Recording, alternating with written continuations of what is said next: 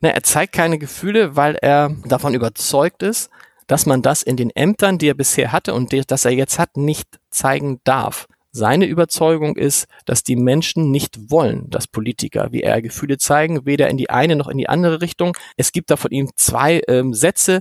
Der eine ist, dass die Menschen einen Bundeskanzler wollen und keinen Zirkusdirektor.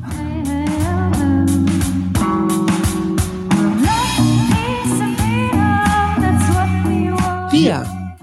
Arbeit, Leben, Liebe. Der Mutmach-Podcast der Berliner Morgenpost.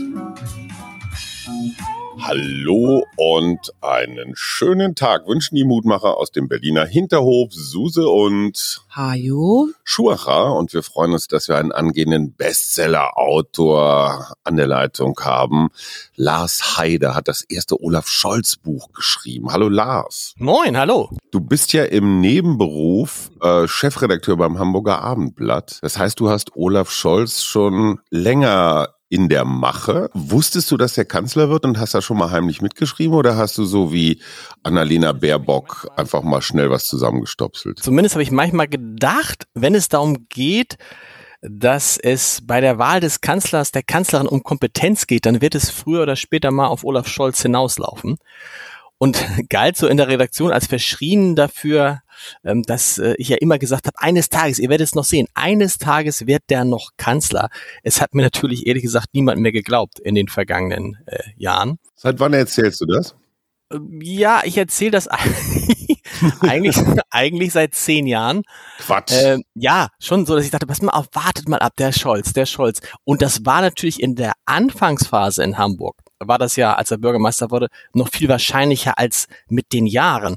Also dann kam G20, dann kam seine Niederlage um den SPD-Parteivorsitz und ehrlich gesagt habe ich das Gefühl gehabt, dass mich viele Leute in diesem Punkt gar nicht mehr ernst genommen haben. Spätestens als die SPD bei 14 Prozent waren, haben die gesagt, willst du dir nicht mal eine andere Geschichte ausdenken? Es ist ja wahrscheinlicher, dass der HSV deutscher Meister wird, als dass Olaf Scholz Bundeskanzler wird. Aber ich hatte irgendwie immer so ein, sag mal, so ein Gefühl, dass weil wenn man ihn kennt und wenn man weiß, dass, wie, wie sehr er das wollte und wie sehr er das auch kann, dann fand ich das gar nicht so unwahrscheinlich. Ehrlich gesagt, aber habe ich dann äh, Anfang des Jahres auch nicht mehr dran geglaubt.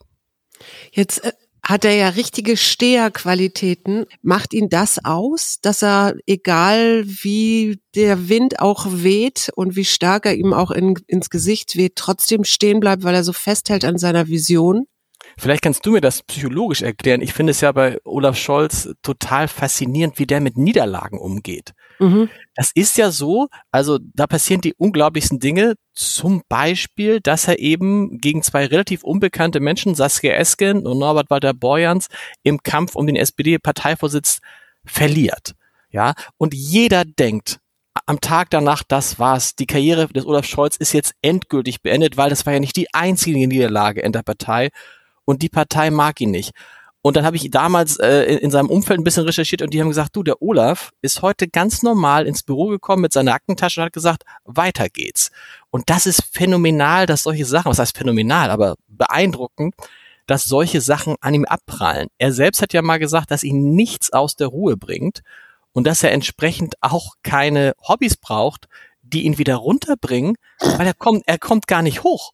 Also mhm. er regt sich, der regt sich über nichts auf und äh, ich glaub, anders wäre er auch nicht da gelandet, wo er jetzt gelandet ist, weil er hat so viele, er hat ja relativ viele Rückschläge auch hinnehmen müssen, aber das beeindruckt ihn offensichtlich gar nicht und ich finde das ähm, faszinierend. Das führt natürlich auch dazu, dass er manchmal halt so ein bisschen unemotional wirkt, um es mal vorsichtig auszudrücken. Ja. Das finde ich, finde ich schwer untertrieben, bisschen unemotional. Jetzt mal unter uns. Du kennst ihn ja schon länger und jeder, in jedem Journalisten schlummert ja auch so ein Hobbypsychologe. Ne? Woher kommt diese, ja, ist das Teflon? Ist das Unemotionalität? Ist das Kälte? Was ist das? In Wahrheit ist er natürlich genau wie du und naja, genau wie du, eher wie du und nicht so sehr wie ich. Nein, also er ist, er ist, er ist natürlich auch jemand, der Gefühle hat und die auch da sind, gar keine Frage. Also der kann lustig sein, der kann auch mal, ich habe ihn auch mal richtig verzweifelt erlebt, nämlich nach G20.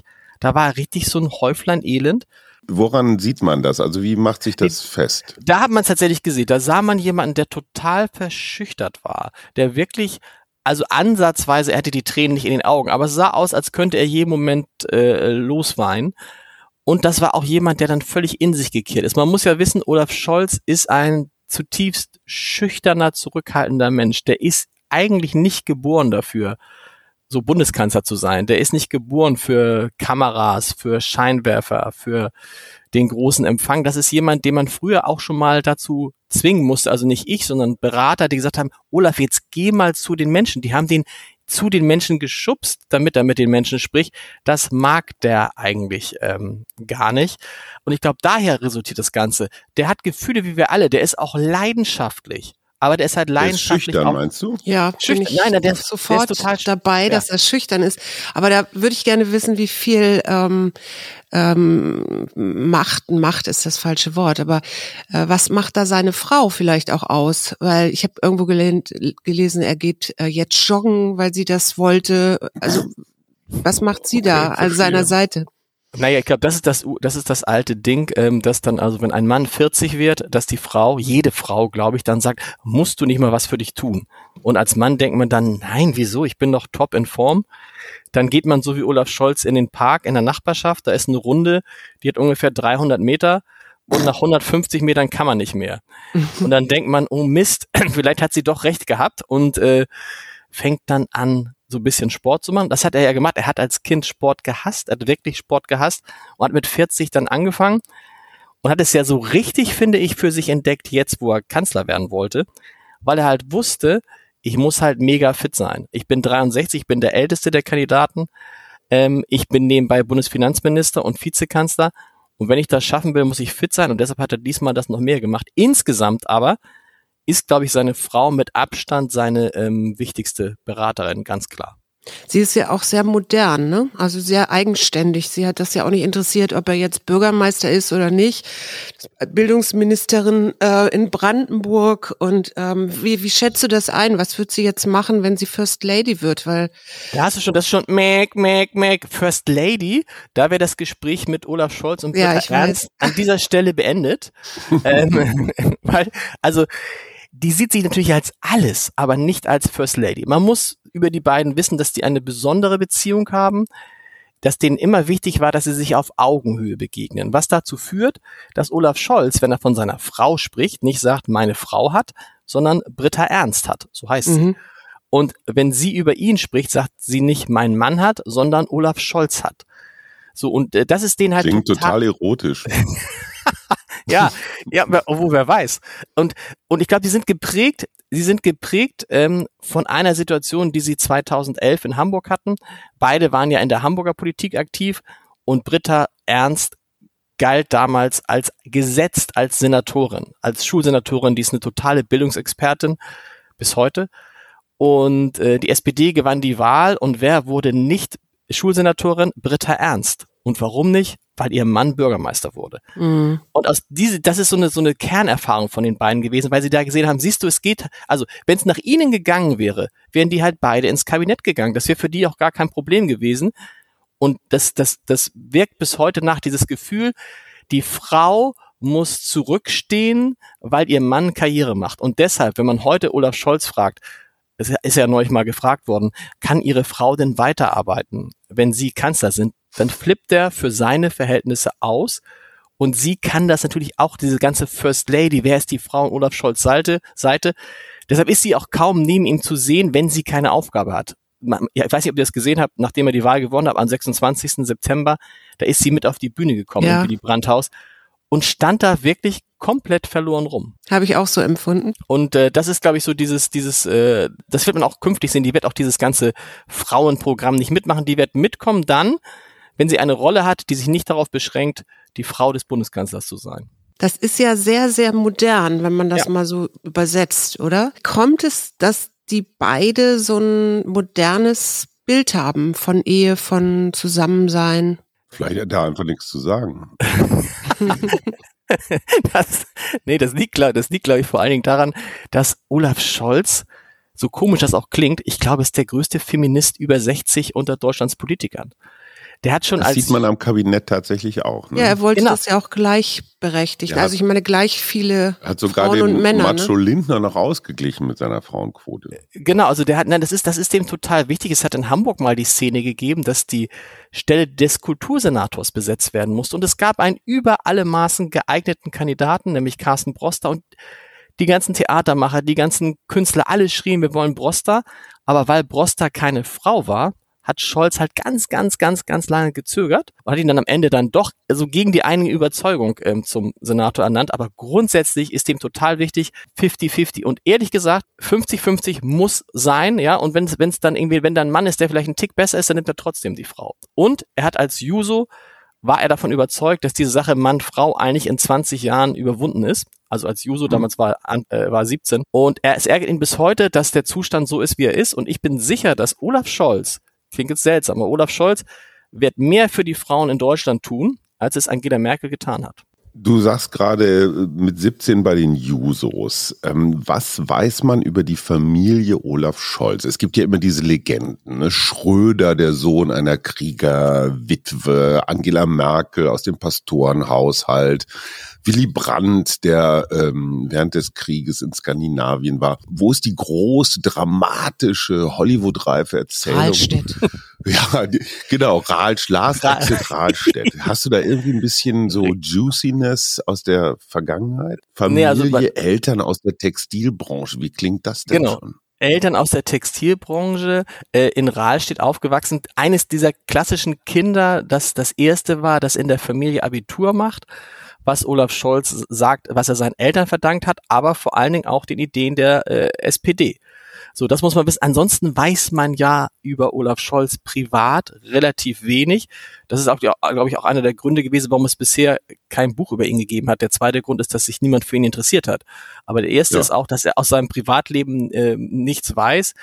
Zwei Brüder, interessanterweise diese drei Brüder alle extrem erfolgreich. Der eine jetzt Bundeskanzler, der andere ist Chef des Uniklinikums in Kiel, also des wichtigsten Klinikums in Schleswig-Holstein und der dritte hat äh, ist äh, Geschäftsführer einer IT-Firma. Die haben also alle ihren Weg gemacht, aber man muss sagen, was man über Olaf Scholz weiß, ist, dass er relativ früh den Weg äh, in die Politik gefunden hat. Er war Schulsprecher in Rahlstedt. Er war dann natürlich klischeehaft Zivildienstleistender nach der Schulzeit. Er ist bei den äh, Sozialdem äh, bei den Users aufgetreten. Schon damals einer, von dem die Leute sagen, ähm, er hat uns schon damals die Welt erklärt.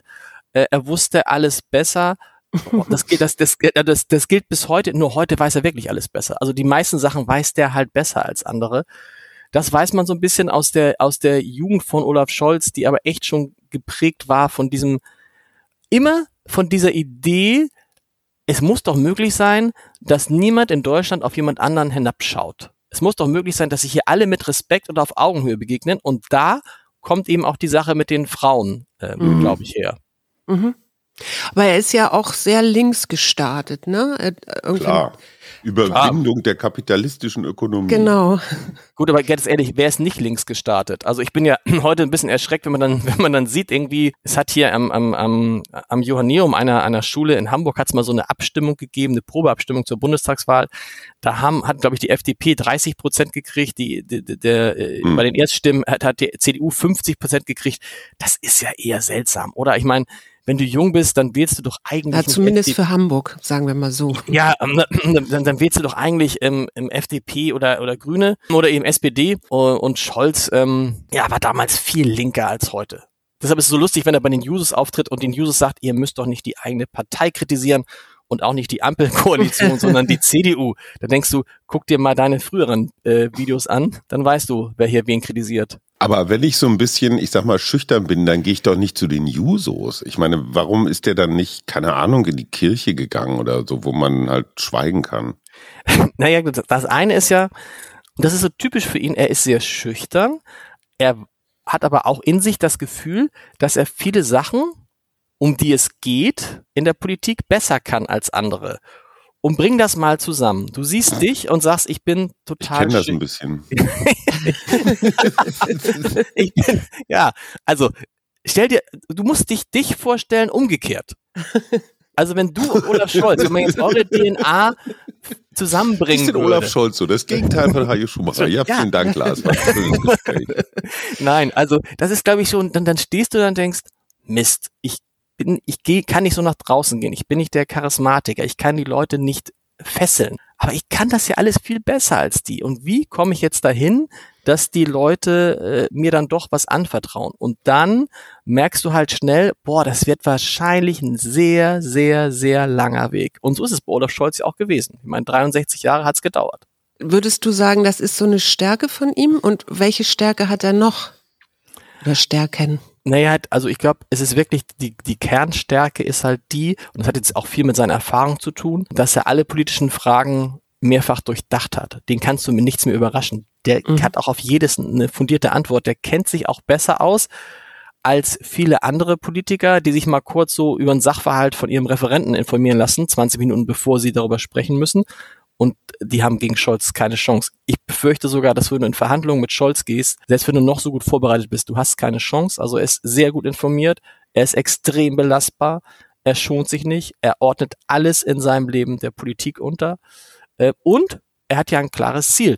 Die Geschichte, ich weiß nicht, ob ihr sie kennt, 2018 ähm, hat er in Hamburg erzählt, äh, dass er nach Berlin geht um dann äh, 2021 als Kanzlerkandidat der SPD anzutreten. Da haben wir, da haben wir alle gesagt, äh, Entschuldigung, äh, Sie werden nie Kanzlerkandidat der SPD.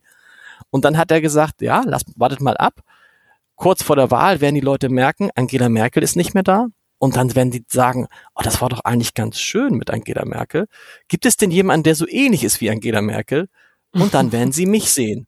Und ich bin ja der männliche Merkel. Und dann, da, da hatte ich in dem Gespräch ehrlich gesagt schon abgeschaltet und habe gedacht, okay, das ist so typischer Scholz, völlig überdreht. Und dann sagte er, und Herr Haider, ich werde Ihnen sagen, ich werde mit Mitte 20 Prozent Bundeskanzler der Bundesrepublik Deutschland werden können, 2021. Und ich meine, da habe ich innerlich einen Lachkrampf gekriegt, weil natürlich, ich hätte mir alles vorstellen können, aber dass man mit 25, 26 Prozent Kanzler wird. Aber er hatte halt komplett recht und das hat ihm geholfen. Er hatte diesen, er hatte, also ich hätte, ich hätte es damals für so eine Prophezeiung eine irre Prophezeiung äh, genannt, aber für ihn war das ein Plan und dieser Plan ist aufgegangen und das ist auch Scholz. Pläne machen und die gnadenlos verfolgen, äh, das kann er auch wirklich gut. Deshalb werden wir uns, glaube ich, Hast du das damals wundern. geschrieben? Ja. Deine ähm, Kanzlerpläne? Also war das schon irgendwo aktiv? Ja, doch, doch, nein. Ja, das, ich weiß nicht, ob ich es geschrieben Nee, nee, nee, das hat er, nein, das hat er ja jedem erzählt. Also jedem Politiker ob im Hintergrund oder im Vordergrund. Und wenn man es im Hintergrund gehört hat, hat es dann Wolfgang Schmidt, sein enger Berater, ja immer und immer und wieder erzählt. So, nein, das war so ein bisschen so, dass sie bis zuletzt waren. Prophecy. Genau. Bis zuletzt waren es ja vor allen Dingen Wolfgang Schmidt und. Schatz, in zehn äh, Jahren werde ich Bundeskanzler. Lars ja, also, meine Biografie nicht schreiben.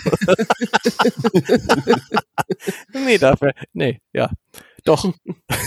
Wie muss man sich das vorstellen, wenn man ein Buch schreibt oder eine Biografie über Olaf Scholz? Habt ihr da, also ich weiß, Hajo ist zu ähm, Klaus Wowereit immer schön zum Kaffee jeden Sonntag gegangen, äh, ist da köstlich bewirtet worden. War das bei dir auch so oder wie muss Nein. man sich das vorstellen? Bei Manu Dreier gab es nur dünnen Tee.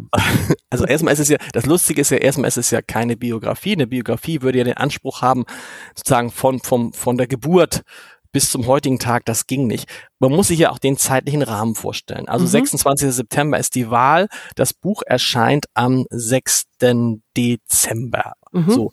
Am 26. September wusste ich noch nicht, dass ich ein Buch über Olaf Scholz schreiben würde. Boah. Wow. So. So, und äh, dann kam halt die Idee, muss man sagen, ich saß mit meinem, äh, mit meinem Schwager zusammen und mein Schwager ist im Auswärtigen Amt, der interessiert sich also für den nächsten Kanzler und sagte, welches Buch kann ich denn jetzt mal lesen über Olaf Scholz? Und ich sage, ich weiß gar nicht, ich glaube, es gibt kein Buch über Olaf Scholz. Und dann googelte er und sagte, du, es gibt wirklich kein Buch über Olaf Scholz. Wieso schreibst du nicht eins? Und dann guckte, dachte ich kurz so nach und dachte, Moment, das stimmt ja. Also, weil all das, was Hajo, ich habe ja, also, was wäre die Voraussetzung, ein Buch über einen Menschen zu treffen, äh, zu schreiben?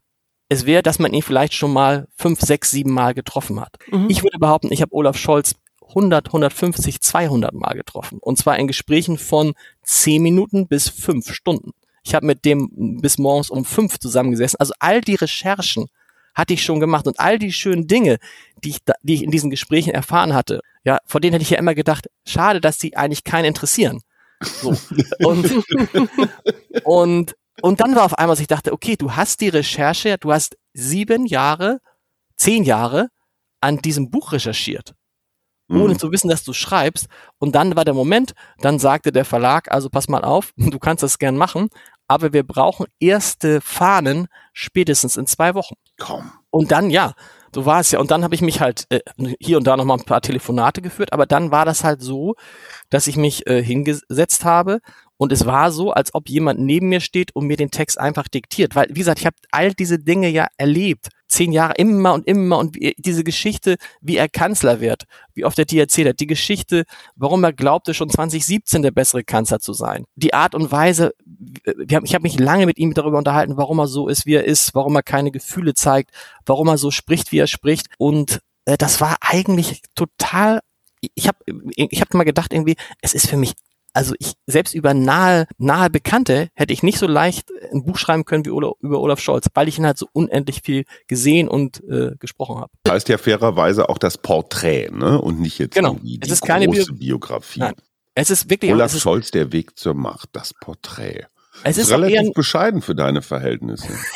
Naja, es ist, es ist auch eher so, also es ist eher so, der Anspruch ist auch, da habe ich mich ein bisschen an die orientiert, dass man das liest und auch Lust hat weiterzulesen.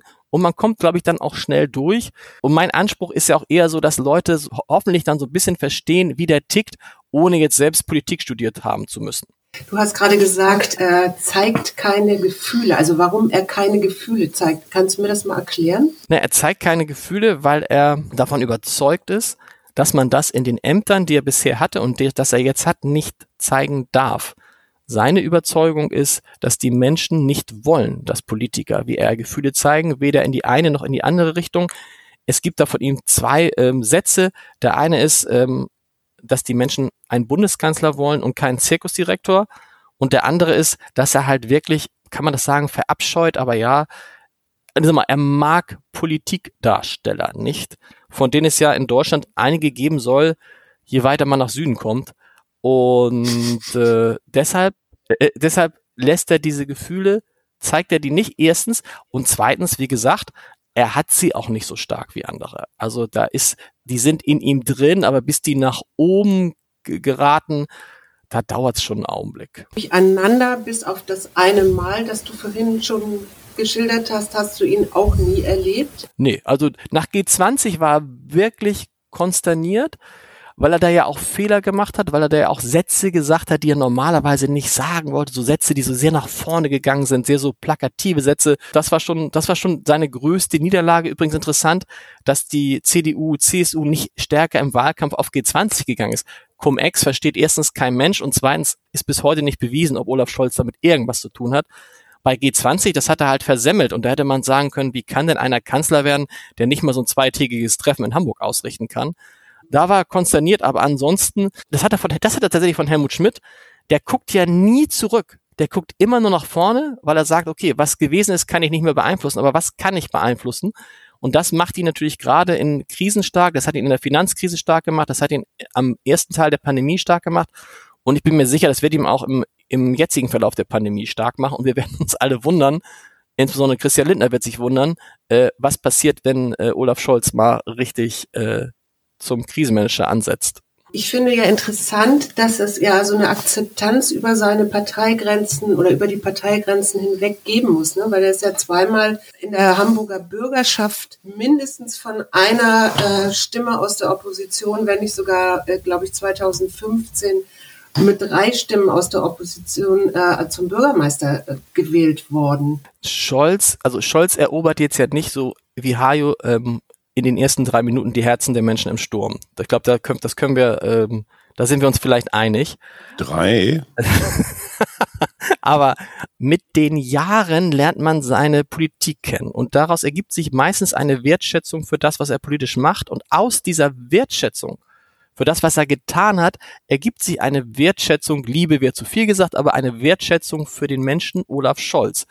Und dann gibt es halt Menschen, und das ist ja nur, nur vernünftig, die sagen, hm, wenn einer guten Arbeit macht, dann stimme ich vielleicht für den, auch wenn er gar nicht zu meiner Partei gehört. Und das ist das, glaube ich, das Besondere an Olaf Scholz. Und deshalb glaube ich auch, wenn er so weitermacht, wie er die letzten 40 Jahre gemacht hat, dann wird er im, in, bei der Wahl 2025 ein deutlich besseres Ergebnis haben als jetzt, weil die Leute eben feststellen, okay, der ist ein bisschen langweilig, der ist ein bisschen spröde, der ist kein Charismatiker. aber der kann das. Der kann das und der sagt, was er macht und macht, was er sagt. Das ist ja so ähnlich wie bei Frau Merkel übrigens. Aber ich glaube noch stärker, Frau Merkel hat ja immer, das weiß Hajo besser als ich, die hat ja immer stark reagiert. Die hat ja gar nicht so einen richtigen Plan gehabt. Absolut. Da ist Olaf Scholz schon anders. Der hat einen klaren Plan. Und die Dinge, die jetzt im Koalitionsvertrag stehen, die werden 2025 abgearbeitet sein. Du bist ja nun auch ein Norddeutscher. Wir haben Willy Brandt, wir haben Helmut Schmidt, du hast Angela Merkel schon erwähnt, wir haben Schröder, wir haben Steinmeier und noch eine ganze Reihe mehr. Gibt es sowas wie ein norddeutsches Politikverständnis, für das Olaf Scholz auch steht? Und ich meine, du hast die Süddeutschen ja eben erwähnt, es ist noch nie ein Bayer Kanzler geworden. Also das siehst du viel so Küsten, bei ihm? Das ist ja diesen, was heißt also, äh, Olaf Scholz, also man sagt ja immer den Norddeutschen nach, dass sie spröde sind. Aber man muss sagen, für Norddeutsche ist Olaf Scholz schon nochmal eine eigene Klasse. Also wir sind nicht, wir im Norden sind jetzt nicht alle so. Aber was schon interessant ist, du beschreibst es ja, ist, wie viele Norddeutsche in Deutschland immer äh, viel zu sagen haben. Und das ist offensichtlich da auch in Süddeutschland in, in, und in Westdeutschland ein Vertrauen zu diesen Menschen gibt, die eher etwas ruhiger, besonnener und auf eine bestimmte Art auch uneitler sind. Es ist ja Quatsch zu sagen, dass Angela Merkel und Olaf Scholz uneitel sind. Die sind, die sind anders eitel. Die sind anders eitel, glaube ich. Und das kommt dann irgendwie besser an als so ein Markus Söder. Da findet man es schön, dass man, man merkt bei dem, boah, der hat diesen Willen zur Macht den hat Schrö den hat, den hat Scholz auch. Genauso, man merkt es nur nicht so stark. Und mhm. ich glaube, das ist so ein, so ein ganz großer Vorteil. Ansonsten ist es echt erstaunlich. Auch, ich meine, auch der Vizekanzler ist halt auch, der Vizekanzler ist ja Robert Habeck, der ist noch nordiger als Scholz, der kommt aus Flensburg. Aber da sieht man, dass, also es gibt auch solche Menschen. Es gibt auch Menschen wie Robert Habeck, die Sätze formulieren können, wo jeder sagt, wow. Ne? Ja, aber, aber er södert trotzdem nicht, der Habeck. Nee, genau, er södert nicht, ganz genau. Ganz genau, das stimmt. Eins interessiert mich ja noch und das halte ich für eine total unterschätzte Leistung von Olaf Scholz. Die SPD hat sich die letzten 15 Jahre sowas von die Augen ausgekratzt, war in verschiedene Lager zersplittert. Rechts hat nichts mit links geredet. Dieser Dämon der Agenda 2010, der über der Partei hing. Gut, er hatte Corona, dadurch war die Schuldenbremse ein bisschen weg und dann gab es noch diesen Parteitag, wo sie, wo sie Schröder so ein bisschen begraben haben mit der Agenda. Aber wie hat Scholz das fertig gekriegt, dass er mit so Saskia Eske, mit einem Kevin Kühnert, mit einem Karl Lauterbach, mit diesen ganzen verhaltensauffälligen Solisten, dass er das irgendwie so hinkriegt? Was sie ihm alle hoch angerechnet haben, ist, dass er tatsächlich nach dieser Niederlage gegen Saskia Esken und Norbert Walter Borjans sich als guter Verlierer präsentiert hat. Dass mhm. er nicht nachgetreten hat, sondern dass er einfach weitergearbeitet hat. Und das hätten die, man muss ja sagen, also wenn man sich das mal anguckt, wie Kevin Kühnert über Olaf Scholz gesprochen hat vor dieser Wahl und wie, er sich, irre, ne? ja. wie er sich gefreut hat, dass er verloren hat und wie er Saskia Esken und Norbert Walter Borjans gecoacht hat, um gegen Scholz zu bestehen. Ja, ja. Das ist schon, das, das war schon auch ein bisschen unangenehm, glaube ich. Ja, ja, weiß ich gar nicht, ob, den, ob, ob das bei Kühnert so unangenehm so, ob das, weiß ich, ob das nicht einfach wie so ein Spiel auch sieht. Aber das haben sie schon, das haben sie ihm schon hoch angerechnet, dass er sich dann, dass er einfach weitergemacht hat. Und da muss man ja auch sagen, dann guckte man in der er Partei. Hat fair, er hat nicht Scholz getreten, ne, und nicht hinterrücks. Er hat nicht getreten, ne, aber so ist er auch. Also, er ist auch nicht, so ist er auch nicht. Aber, und dann haben sie ja. aber geguckt, okay, wir müssen uns schnell für einen Kandidaten entscheiden. Und wer wäre denn sonst da gewesen, der es gekonnt hätte und vor allen Dingen, jetzt kommt es, der es so sehr gewollt hätte wie Olaf Scholz. Er hat es ja so sehr gewollt und das merkte man, finde ich, auch bei Annalena Baerbock, der merktest du ja an, die konnte sich das vorstellen, aber wollte sie wirklich Kanzlerin werden? Hat man ihr das angemerkt, dass sie alles mhm. dafür getan hat? Hat man es bei Laschet und bei Scholz hat man es gemerkt? Und was ein guter Schachzug war von Scholz, er hat äh, Lars Klingbeil auf seine Seite gezogen, und, äh, hat dann Kevin Kühnert in der, sagen wir es mal, in der Kandidatenkürphase intern da ist Kevin Kühnert ja rausgehalten worden. Und das war auch nicht dumm von Scholz. Jetzt äh, würde ich gerne mal ein bisschen nach vorne gucken. Wir haben jetzt den Koalitionsvertrag vorliegen. Was würdest du sagen, wie viel Scholz steckt da drin? Ich habe ihn ehrlich gesagt angesichts dieses Buches und der zum Glück vielen Fra Anfragen, die kamen, noch nicht so richtig durchgelesen. Deshalb kann ich dazu wenig sagen. Äh, klar ist aber natürlich die ganze, das ganze Prozedere. Ja, also man durfte, glaube ich, nur drei DIN A4 Seiten ausfüllen, ja, die verschiedenen Klappe halten. Klappe halten. Wenn was rausgekommen wäre über eine Arbeitsgruppe, hätte diese Arbeitsgruppe nochmal von vorne anfangen müssen. Der Zeilenabstand war so und so. Also das war schon Scholz und klar ist auch, der gesamte Koalitionsvertrag, alle Arbeitsgruppen sind über den Schreibtisch von Olaf Scholz gegangen. Das heißt, man kann auf jeden Fall sagen, da steht nichts drin, was Olaf Scholz nicht gefallen würde. So, Punkt. Und ansonsten ist natürlich so ein Koalitionsvertrag, der wird jetzt so abgearbeitet. Also ich, ich habe, wie gesagt, ich habe ihn nicht gelesen, aber ich kann garantieren, alles, was da drin steht, wird am Ende des, der Zeit umgesetzt sein. Äh, aber es steht natürlich auch vieles nicht drin, gerade zur Pandemie. Und da wird es jetzt interessant, weil da kommt es jetzt darauf an, was Scholz sagt und in welche Richtung er das Land da bringt. Und da bin ich sehr gespannt. Das muss man auch wissen mit Olaf Scholz. Also er ist halt noch nicht Kanzler. Er ist halt auch nicht Kanzler und er hätte es jetzt als ungehörig, das macht man nicht, empfunden, wenn er sich schon als Kanzler aufgespielt hätte. Und er ärgert sich sicherlich, dass die Regierung nicht weiter regiert. Es ist so ein bisschen so, als wenn du ganz dolle Zahnschmerzen hast und kommst mhm. zu deinem Zahnarzt und sagst, oh, ich habe so eine Zahnschmerzen. Und dann sagt der Zahnarzt, ja, ich kann mir das mal angucken. Aber ich mache nichts mehr, weil in vier Wochen habe ich die Zahnarztpraxis ja verkauft und in vier Wochen kommt ja mein Nachfolger. Wenden Sie sich bitte an den. Und dann denkst du als Patient, wie in vier Wochen? Ich habe ja jetzt die Zahnschmerzen. So. Ähm, und das ist, glaube ich, das Problem. Und wir werden, wenn Olaf Scholz erstmal Kanzler ist, dann wird er die Sache an sich reißen. Er hat es ja nach, bei, bei der Bekanntgabe des Koalitionsvertrages auch schon getan. Aber dieses, wenn er so dazwischen bist, das, das ist nicht seins. Wenn er, ne, also er muss schon, er muss schon der Führung bestellt, bekommt sie auch. Das setzt aber voraus, dass der Mann im Amt ist. Und das ist das, äh, warum er sich zurückgehalten hat.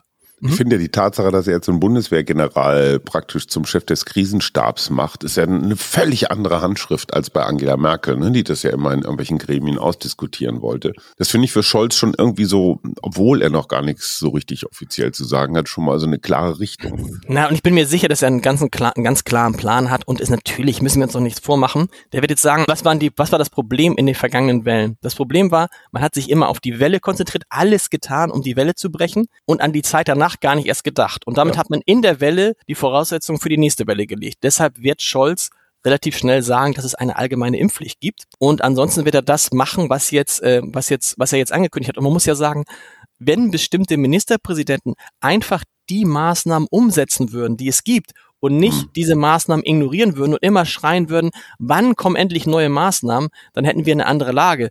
Äh, in Schleswig-Holstein, in Hamburg, in Schleswig-Holstein haben wir eine, gibt es eine Inzidenz von 150, in Hamburg eine von 250. Gäbe es die im ganzen Land, hätten wir wahrscheinlich gar keine großen Probleme. Drei schnelle letzte Fragen. Was war der Moment, der magische Moment, wo Lars Haider zum ersten Mal diesen Gedanken hatte, man, der kann tatsächlich Kanzler werden? Gab es da so ein Erlebnis, so ein Satz, so ein irgendwas? Eigentlich, ist, ist, ich habe es eigentlich in jedem Gespräch mit ihm gedacht, in dem ich feststellte, ey, der weiß das wirklich.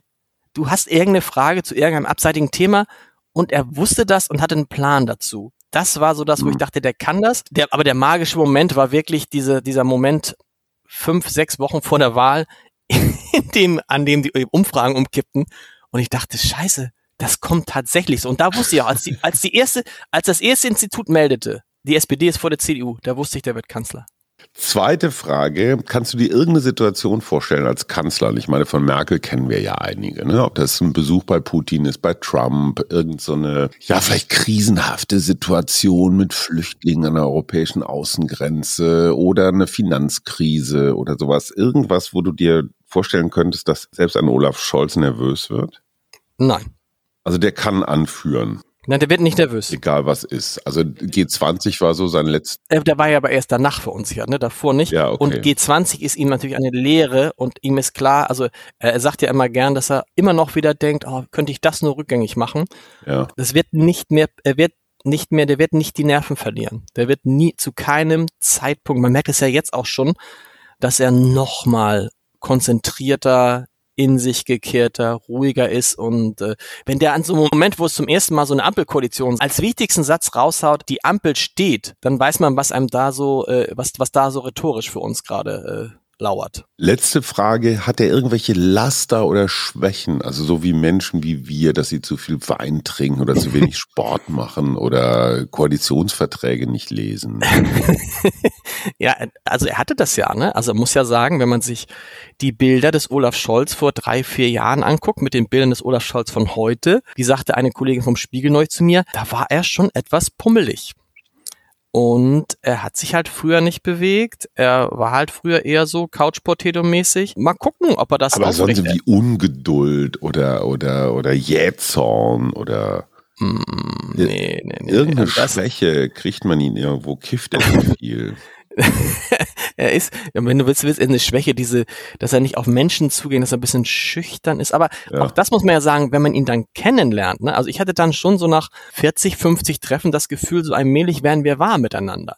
Also das, das klingt jetzt böse, aber es ist es gar nicht gemeint. Es dauert halt nur seine Zeit und dann ist das auch wirklich ein lustiger und halt kann, kann unglaublich, kann auch witzig witzig sein, kann auch wirklich lustige Sachen dann erzählen über andere Politiker. Ist er so misstrauisch wie die Merkel auch? Eigentlich, nee, das weiß ich nicht. Ich glaube, der ist gar nicht misstrauisch. Also nee, der ist einfach nur, der braucht nur lange, um so, äh, um so, so ein Gefühl aufzubauen. Er ist übrigens auch, das ist, ja, ich weiß nicht, wie es euch geht, er ist extrem höflich. Also das erlebe ich nicht, das erlebe ich nicht immer bei Politikern. Ganz im Gegenteil, das ist ein extrem höflicher Mensch, der Wert auf Anstand und Benimm und auf die richtigen und der begrüßt halt zuerst die Frau und dann den Mann oder begrüßt überhaupt den Partner, mit dem jemand kommt, den er kennt und ist manchmal verschmitzt und macht sich manchmal auch ein bisschen lustig über einen und kann auch ironisch sein. Ich habe Angela Merkel aber eben ich habe sie nicht so auf der Lippe, du, Hajo, aber ich, ich würde jetzt das Wort höflich unbedingt, würde ich jetzt für Angela Merkel zumindest im Zusammenhang mit Journalisten nicht nee, gebrauchen. Stimmt. Ich habe auch noch zwei. Was denkst du, was macht Olaf Scholz Mut? Was ihm Mut macht? Es macht ihm Mut, diese Idee, und das ist ja eine zutiefst sozialdemokratische Idee, dass wir in einem, dass es möglich ist, in einem Land zu leben, in dem jeder sein Glück finden kann, ganz egal, ob er studiert hat oder ob er nicht studiert hat, ob er Friseur ist oder Autor oder was auch immer oder Arzt. Das macht ihm, glaube ich, Mut. Das richtet ihn immer wieder auf dass dieser Gedanke richtig ist und er jetzt sogar die Chance hat, äh, diese Idee ein Stück weit zu verwirklichen. Vor der nächsten Bundestagswahl, wo steht Deutschland dann? Ich glaube, dass wir uns wundern werden, was diese Ampelkoalition für eine Dynamik äh, entfacht, weil mir geht es auch zum ersten Mal so, ich denke, oh, Horst Seehofer ist gar nicht mehr Minister. Das heißt, ein Stück altes Deutschland ist weg und da ist ein Stück junges Deutschland mit Lindner, Baerbock, Habeck und die gehen eine Koalition ein, nicht mit der SPD, sondern mit dem erfahrenen Olaf Scholz. Es ist eine Koalition von Erfahrung und Neuanfang, von äh, Routine und, und äh, Unverbrauchtheit und ich glaube von jung und alt. Und ich glaube, das ist genau das, genau das, was Deutschland jetzt in den nächsten drei, vier Jahren braucht. Die Versöhnung zwischen Alten und Jungen, die Aufhebung der Spaltung der Gesellschaft. Und da ist es allein von den Persönlichkeitsprofilen der Leute, ist das eine Top-Koalition, so dass ich glaube, dass wir ein, sagen wir mal, geeinigteres Land sein werden in vier Jahren. Wenn man so eine Idee hat von der Welt und von sich wie Olaf Scholz, dann äh, reicht da ein Bundesland und das Land nicht aus. Der wird sich international, der wird international auch versuchen, den Leuten die Welt so zu erklären und wie sie sein könnte, wie er das in Hamburg in, und in Deutschland getan hat. Da, da müssen sich die anderen Regierungschefs auch äh, warm anziehen, aber sie werden, glaube ich, zuhören, weil sie bei Angela Merkel gelernt haben, die, die weiß, wovon sie redet. Und für Scholz geht das umso mehr, ähm, sodass der auch international eine gute Rolle spielen wird. Einerseits, weil er der deutsche Kanzler ist, aber einerseits, weil viele merken werden, oh, der kennt sich ja aus äh, und dem können wir genauso vertrauen wie der Merkel.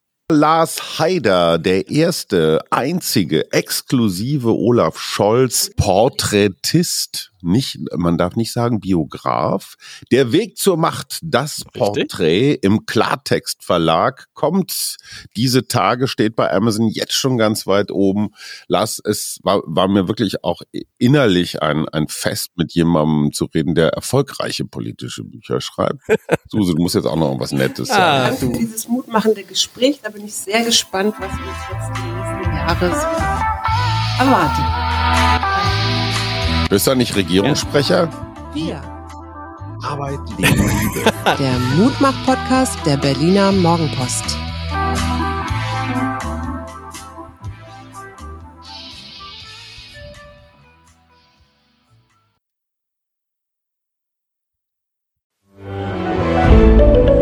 Ein Podcast von Funke.